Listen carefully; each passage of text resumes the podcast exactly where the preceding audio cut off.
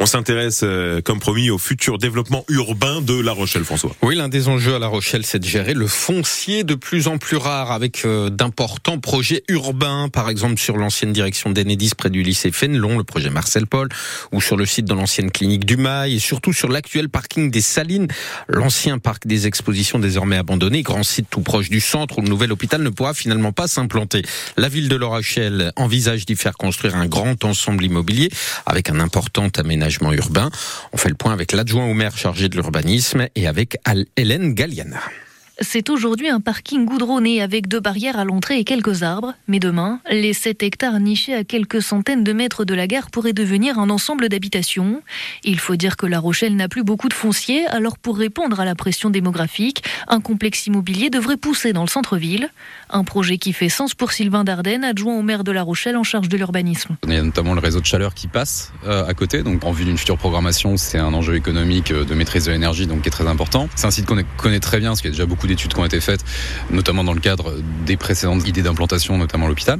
Et euh, en plus, c'est un site qui est généreux, qui présente des espaces verts aussi généreux, qui va être très très bien desservi en termes de mobilité. Des projets privés vont compléter l'offre, comme la clinique du Mail ou encore Marcel Paul sur le site ERDF. Et tout l'enjeu pour la ville d'un peu plus de 78 000 habitants est de conserver sa population. Il ne s'agit pas de transformer La Rochelle en 200 000 habitants, c'est pas du tout l'objectif. En revanche, c'est que des jeunes familles puissent continuer de s'installer à La Rochelle. Or, si on arrête de construire, bah, les fonciers vont être de plus en plus chers, on va avoir une population vieillissante et les jeunes familles ne pourront pas s'installer. Le point commun de toutes ces constructions excite le petit pavillon avec son jardin, place aux immeubles avec extérieur et accès commun.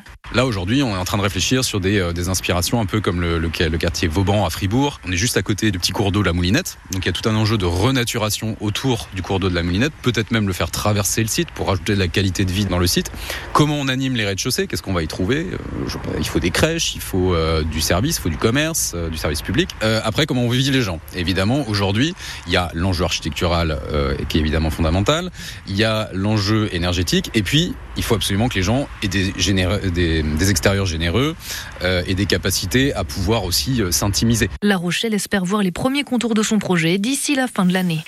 Hélène Galliana pour France Bleu à La Rochelle. Merci beaucoup François Petit Demange. J'ai euh, prévu pour vous pendant euh, les minutes à venir les Communards à écouter euh, le fameux Don't Leave Me This Way si on a le temps. Il y a Slimane qui arrive auparavant et entre temps on parlera de la fameuse question du jour. On va lancer une nouvelle consultation sur nos réseaux sociaux mais pas seulement.